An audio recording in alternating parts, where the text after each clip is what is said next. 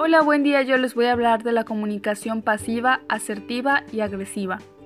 Estos son los estilos de comunicación principales, siendo aceptado que el asertivo es el más adecuado para establecer relaciones personales y comunicarse. Se podría decir que es el punto medio de entre las otras dos. Está claro que cada persona está más cercana a uno u otro estilo, y que nadie se comunica de forma totalmente pasiva, agresiva o asertiva. Dicho esto, daré una breve explicación de cada uno. El estilo de comunicación asertivo, intermedio entre el estilo agresivo y pasivo, es característico de las personas que son capaces de defender sus propios intereses y opiniones al mismo tiempo que respetan que los demás tengan los suyos. Es el único estilo de comunicación que facilita la relación entre las personas. Por lo general, la persona que aplica este tipo de comunicación sabe defender sus derechos, entiende y respeta los puntos de vista de su interlocutor. Suelen ser personas de buena autoestima que poseen seguridad en sí mismos y se muestran confiadas. La comunicación asertiva exige respeto, proyecta confianza e inspira influencia. Es un estilo de comunicación respetuoso, directo, honesto, abierto, no amenazante y no defensivo.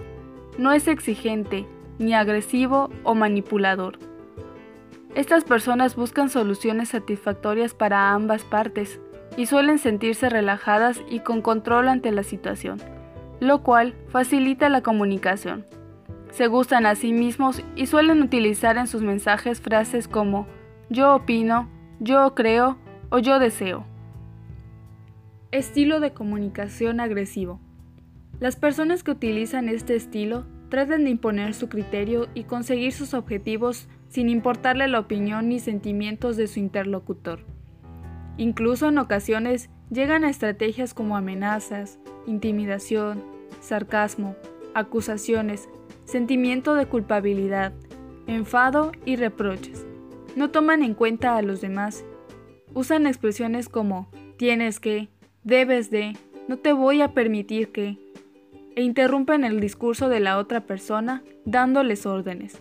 Su comportamiento es de tipo egocéntrico y su conducta verbal se caracteriza por el tono de voz elevado y frío, con muy poco intervalo entre una intervención y otra no dejando que su interlocutor dé su opinión, y critican el comportamiento de los demás.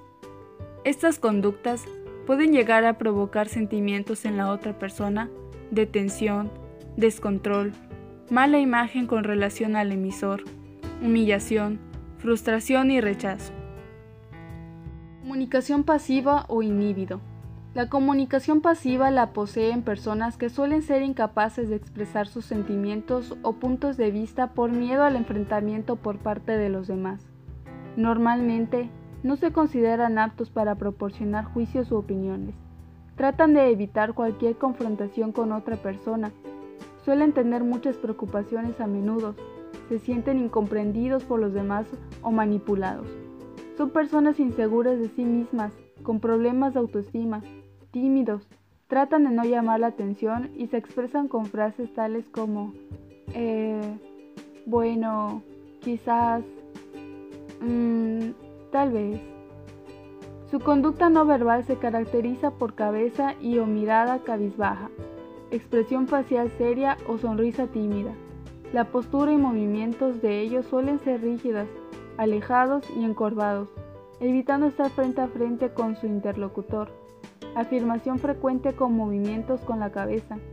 Evita el contacto físico y ocular. Es una forma muy ineficaz de comunicarse, ya que la persona no logra identificar ni satisfacer sus propias necesidades. En ocasiones se ha comentado sobre el tipo de comunicación conocida como pasivo-agresiva, pero hay diversidad de significados del concepto y no hay uniformidad en la definición del mismo mas se considera que es una combinación de ambos estilos y normalmente se puede conocer como agresión oculta, que la persona que utiliza este estilo de comunicación puede expresar indirectamente la hostilidad en formas socialmente aceptables y con una motivación aparentemente amistosa. Recuerda que todos somos importantes y que debemos respetar las opiniones de los demás. Espero que esto te haya servido para reflexionar un poco. Que tengas buen día y hasta luego.